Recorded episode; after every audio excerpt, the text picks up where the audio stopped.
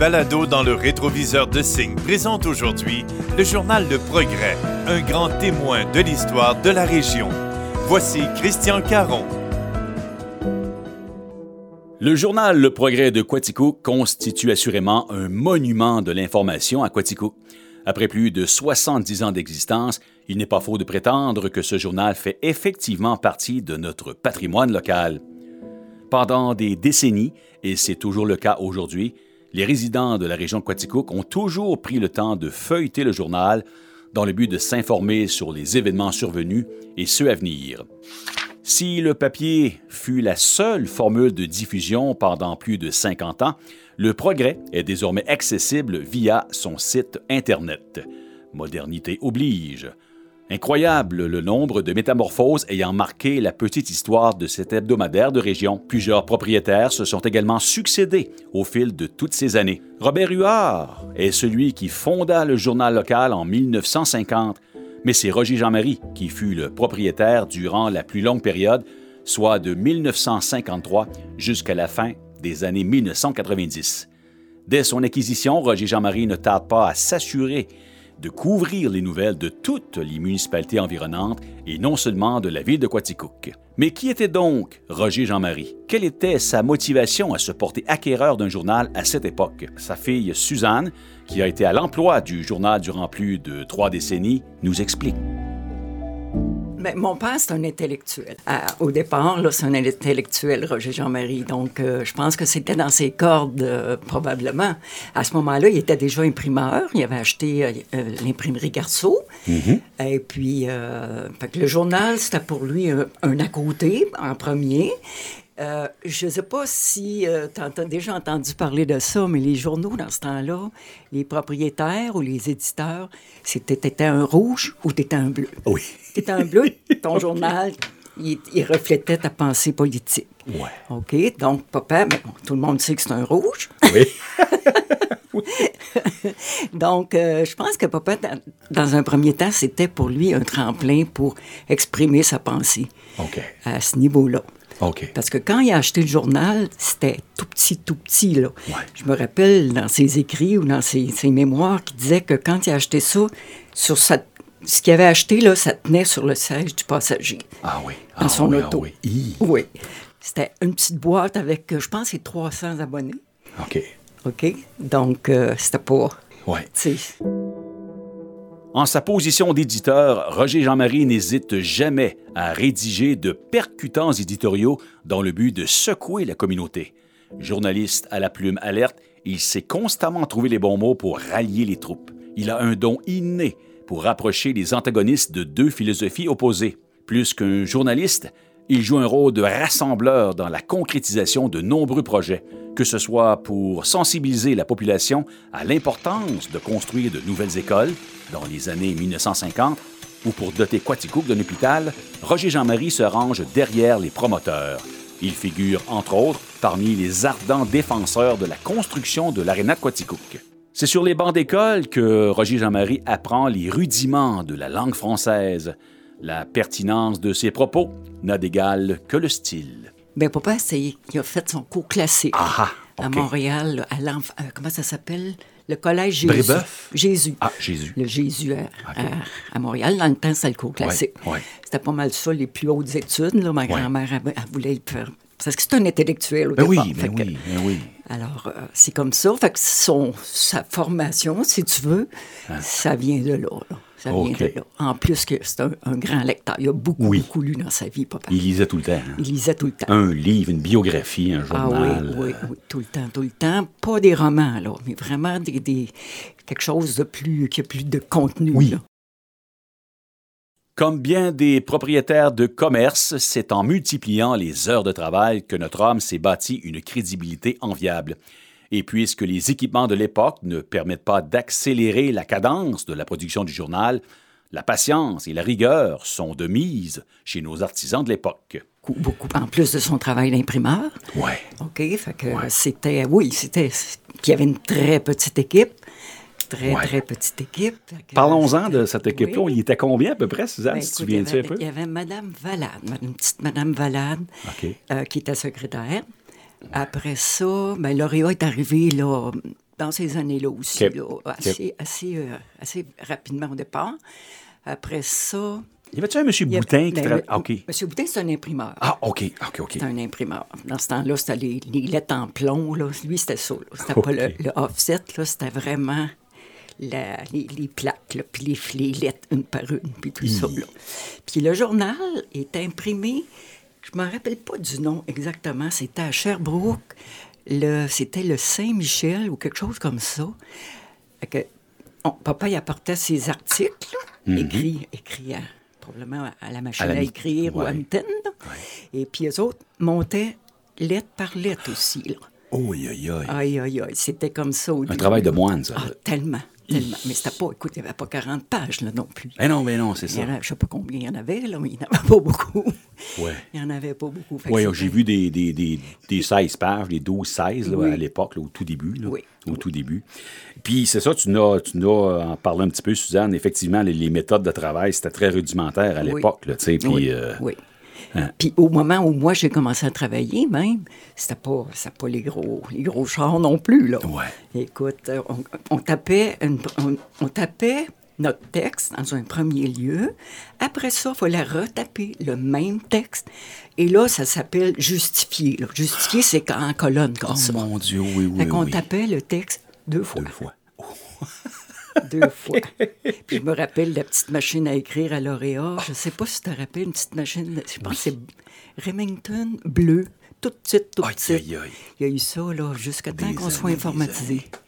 Jusqu'à Oui, temps oui, qu'on soit informatisé. Ouais. Écoute, je, je me souviens bien même, euh, quand on a fait le 50e du progrès, je pense qu'on a fait une exposition au musée, puis il avait emmené cette... La petite machine à écrire. à Oui, écrire. ah, oui, oui, oui. Écoute. Si Roger Jean-Marie fut un acteur de premier plan dans le démarrage du journal Le Progrès, Lauréat Bélanger a pour sa part été un loyal collaborateur, et ce durant 35 ans. Incidemment, c'est avec un immense respect que Suzanne Jean-Marie parle de la contribution inestimable de Lauréat Bélanger. Il faisait pratiquement tout. il vendait de la publicité. C'était pas un vendeur né, Lauréat. Vraiment pas. Mais quand les clients appelaient et qu'ils voulaient acheter une annonce, mais il, il allait, il allait, mais il allait pas solliciter. OK. Il faisait pas de sollicitation, Lauréat. OK. Non. Mais on était chanceux quand même que les gens appellent pour, pour Ben avoir de la publicité. Alors, c'est lui qui s'occupait de ça. Il, il produisait les maquettes. Je me rappelle, là, il dessinait les maquettes de l'annonce en question, à part de- d'écrire tous les textes du journal, à couvrir toutes les assemblées de fermières et de, du, ben, le sport aussi, même le sport lauréat. Écoute, c'est pas le gars qui... Non, non, il en a fait un- qui oui, c'est ça. euh, versé là-dedans, mais il, il était- il allait quand même. Oui, oui, Il faisait oui. sa job. Oui. Il a fait euh, des... Il a, fait, il a travaillé fort. Il a travaillé fort, Lauréat, puis M. Jean-Marie me l'avait dit euh, 4-5 ans avant que Lauréat finisse. Il dit, tu sais, il a travaillé fort, M. Bélanger. Il, dit, il en a fait des heures. Ah il dit, oui, puis il a ah travaillé à puis... euh, C'est ça. Puis quand on. Ben moi, c'est dans mon temps aussi, là, je parle de mon temps, mais c'est- quand même dans les années 70, même un petit peu avant. Mm. Euh, on finissait là, de, de- de préparer le journal. Mon temps, je faisais à main. On finissait des fois à 2-3 heures du matin. Oh, aïe, aïe, aïe. Souvent, souvent. Oui. Oh. Ouais. Puis le Réa était là jusqu'en dernier parce que on collait les, on connaît les textes et les annonces sur des feuilles. On roulait ça avec, euh, c'était bon. Alors, euh, Avec de la cire, là. avec de la cire, exactement. Fait que Lauréat, ça a été un gros, gros morceau chez vous, Oh, là. Vraiment, vraiment, vraiment. euh, C'est sûr. Ça a été l'image du journal aussi. oui, oui, beaucoup, beaucoup, beaucoup. C'est dans une agréable harmonie que Roger Jean-Marie et Lauréat Bélanger cheminent côte à côte. Un respect mutuel guide les deux hommes, et ce, même si leurs opinions politiques sont diamétralement opposées. L'un étant un grand fédéraliste, alors que le second se range dans le camp des souverainistes. Lauréat aussi est un intellectuel. tu Ouais, sais, fait que je ouais. pense qu'il aimait ça, euh, il aimait ça jaser quand même ensemble. Euh, c'est devenu un petit peu plus touché au moment, du, au moment de l'élection en 76 de- du Parti québécois. Là, euh, au Pelay, on, on se regardait moins. euh, C'était Ouais. plus difficile un peu. Mais ils ne se sont jamais pris. euh, Il n'y a, pas eu de prise de bec. OK. Tu sais, jamais, jamais. Je pense que la prise de bec, c'est moi qui l'ai eu avec l'Oréa à un moment donné à ce sujet-là. Mais papa, avec l'Oréa, non. non. Euh, Chacun écrivait de son côté ses opinions, puis bon. Mais, euh, puis après ça, ben, il y a eu le référendum en 80. Oui. Ça aussi, ça, ça chauffait fort. mais, Je comprends. Mais quand même, quand même. euh, Oui. Je trouve qu'il était très ouvert d'esprit. Papa était ouvert d'esprit parce qu'il aurait euh, il aurait pu euh, ne pas accepter. Il aurait pu avoir sa pensée directive. Puis, Puis ne pas accepter celle des autres. On y déroge pas, mais c'était pas, c'était pas ça. C'était pas lui, ça. C'était pas lui. D'ailleurs, Suzanne, je pense qu'en 80, lors du premier référendum, je pense que c'est CBC qui a fait un reportage sur le progrès pour montrer à quel point ce journal-là donnait aux deux camps la chance de se faire valoir et qu'il y avait une pensée éditoriale Oui. autant d'un côté que de l'autre. Oui, exactement. C'était surprenant. Ouais. C'était surprenant. Je pense que ça s'est pas, ça s'est pas vu beaucoup, ça, à l'époque, là. Ça s'est pas vu beaucoup, et même probablement pas ailleurs. Donc, Roger, lui, c'est un rouge. Oui, puis l'Oréa, ben, c'était souverainiste. Alors, euh, mais papa, il était, il était fédéraliste, mais il était aussi très nationaliste. Très nationaliste, papa. Hmm. Il aimait son Québec euh, beaucoup. Beaucoup, beaucoup, mais c'est l'option qui n'acceptait pas la séparation. Mais sinon, hein, il y avait des idées qui se rapprochaient de, de celles de l'Oréa. Curieusement, alors qu'une norme éprouvée veut que le nombre de pages dans un journal soit dicté par le volume de publicité vendue, Roger Jean-Marie escamote volontairement cette règle élémentaire de rentabilité. Pour lui, le volet rédactionnel demeure plus important que tout. Or, le volume de texte prévaut sur le volume de publicité vendue. Roger Jean-Marie consacre beaucoup d'heures à son entreprise, mais il ne le fait pas pour l'argent. Mon père, dans le temps, euh, il s'occupait pas trop de savoir si... Lui, c'était le texte en premier. Ouais, le contenu. Le contenu. Après ça, les annonces. Bon, on y allait en fonction du texte. OK. Si on avait beaucoup de texte, bon. Mais après ça, ben là, tu sais, les menaces de compétition, puis tout ça, il faut que, il faut que le journal soit rentable. Donc, euh, normalement, les journaux, ils vont, tu y vas avec ta publicité, Tout à fait. ton contenu publicitaire, mettons, qui représente, euh, je sais pas, moi, 60% le contenu rédactionnel, 40% OK. Papa, il se préoccupait pas de ça, mais pas du tout. mais pas du tout. L'avantage, c'était la presse. La le, oui. Lui, ça pouvait être 80% rédactionnel, puis euh, 20% publicité, ça n'a aucune importance. OK. C'est moi qui ai mis de l'avant Oui. le- le- ça, parce que comme Un je te ratio, dis, un ratio il là, faut, de. il faut, parce qu'à un moment donné, tu peux, tu peux pas, tu peux pas être rentable. Ouais, ouais. Mais c'était pas sa préoccupation, vraiment pas.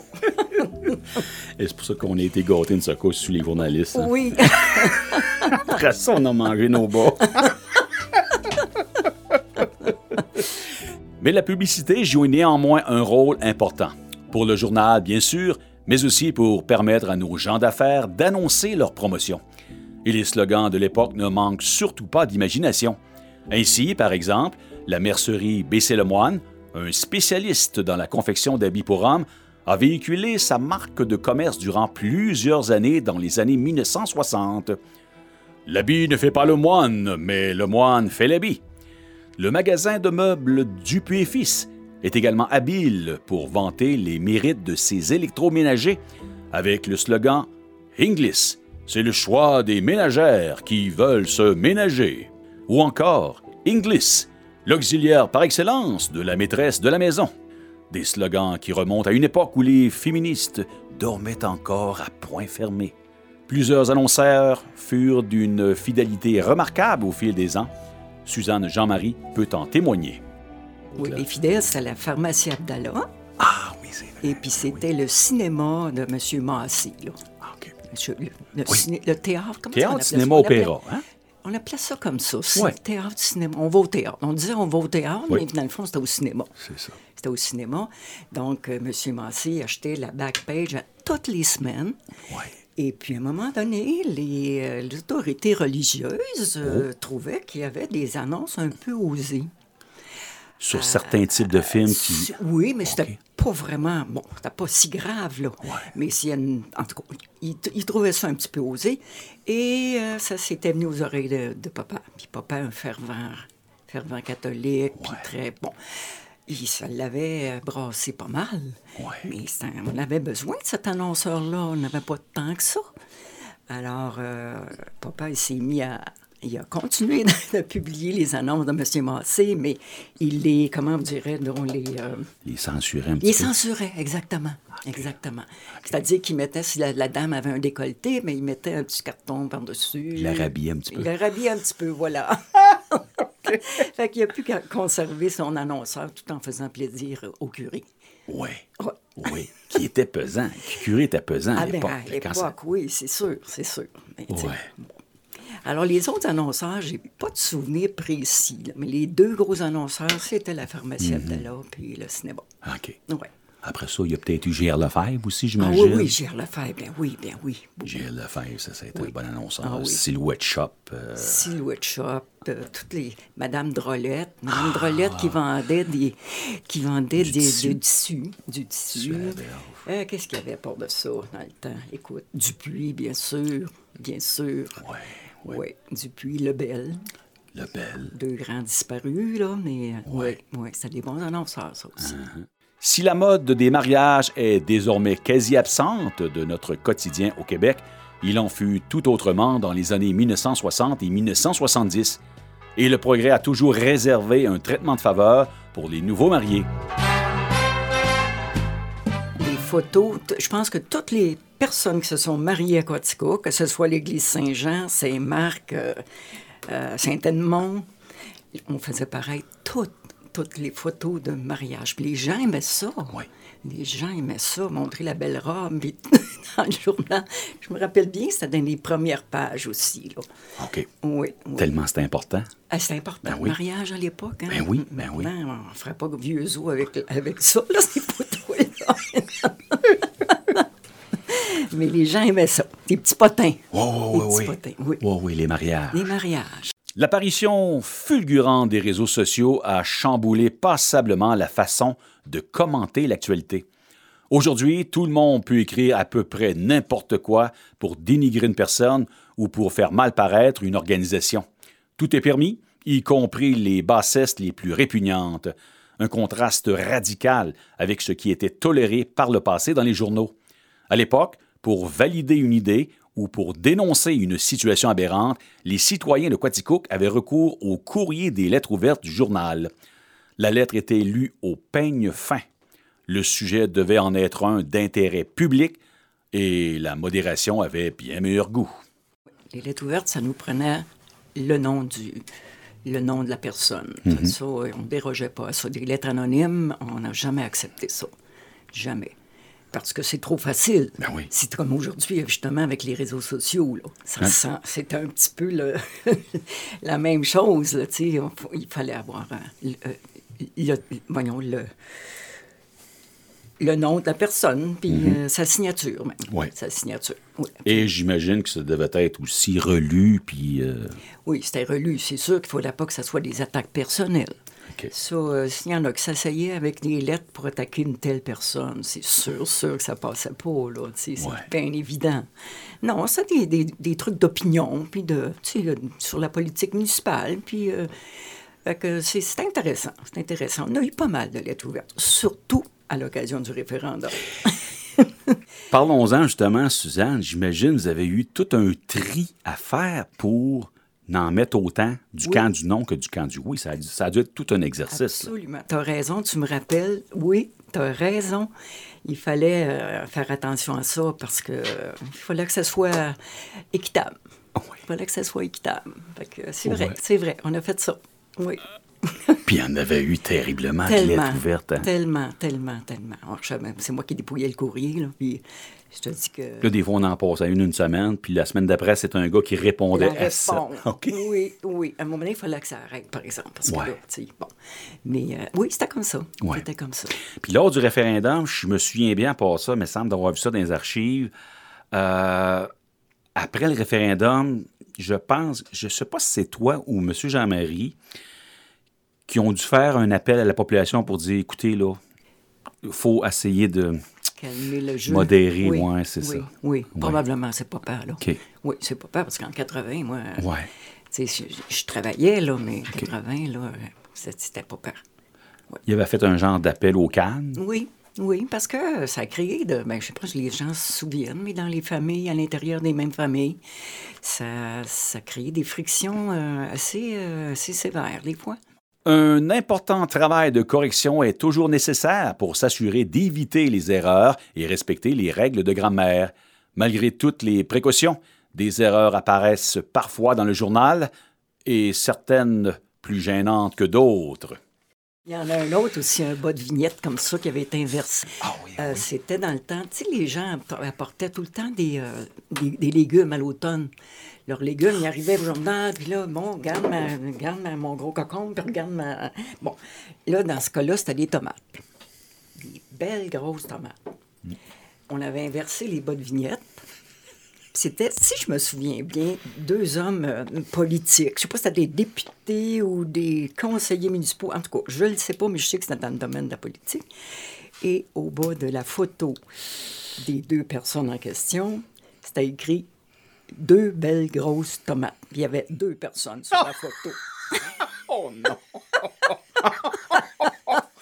oh, ça mérite un erratum, ça, là. Ça mérite un erratum. Une Oh. autre fois, je sais que ça avait paru dans le journal Cro.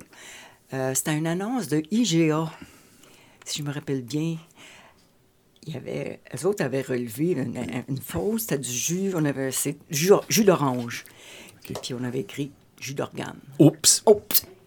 Juste inverser deux lettres, ça peut faire une grosse différence. Hein? Fait que ça avait été relevé par le ça. Ah oui. oui. Il convient de dire que les sujets d'articles différaient quelque peu à l'époque. Bien sûr, le journal assurait une couverture importante du monde municipal et du milieu scolaire, mais les affaires policières, judiciaires et l'économie avaient moins de visibilité. La vie religieuse, par contre, occupait une place de choix dans le contenu journalistique, principalement dans les années 50. Ainsi, par exemple, les visites paroissiales de son Excellence Monseigneur Cabana faisaient toujours la une du journal. Et lorsqu'il y avait une inauguration d'un bâtiment quelconque ou d'une nouvelle association, ça ne pouvait se faire sans la bénédiction des lieux par Monsieur le curé. Ne pas l'inviter aurait presque été un sacrilège. Dans les premières années du journal, diverses chroniques revenaient chaque semaine. Ainsi, pour donner un aperçu de ce qui se passait au centre-ville, on diffusait la chronique sur nos rues principales. Le carnet social donnait des renseignements sur les décès et les baptêmes. Finalement, le courrier de la charité servait à inviter les gens à donner aux plus démunis, que ce soit un lit, une fournaise à bois ou un moulin à laver. Au début des années 2000, le progrès est passé aux mains du notaire Henri Gérin, qui l'exploita durant sept ans avant de le vendre à la compagnie transcontinentale. Aujourd'hui, en cette année 2021, le journal est publié par ICI Media Inc. Le journal célébrera son 75e anniversaire en 2025.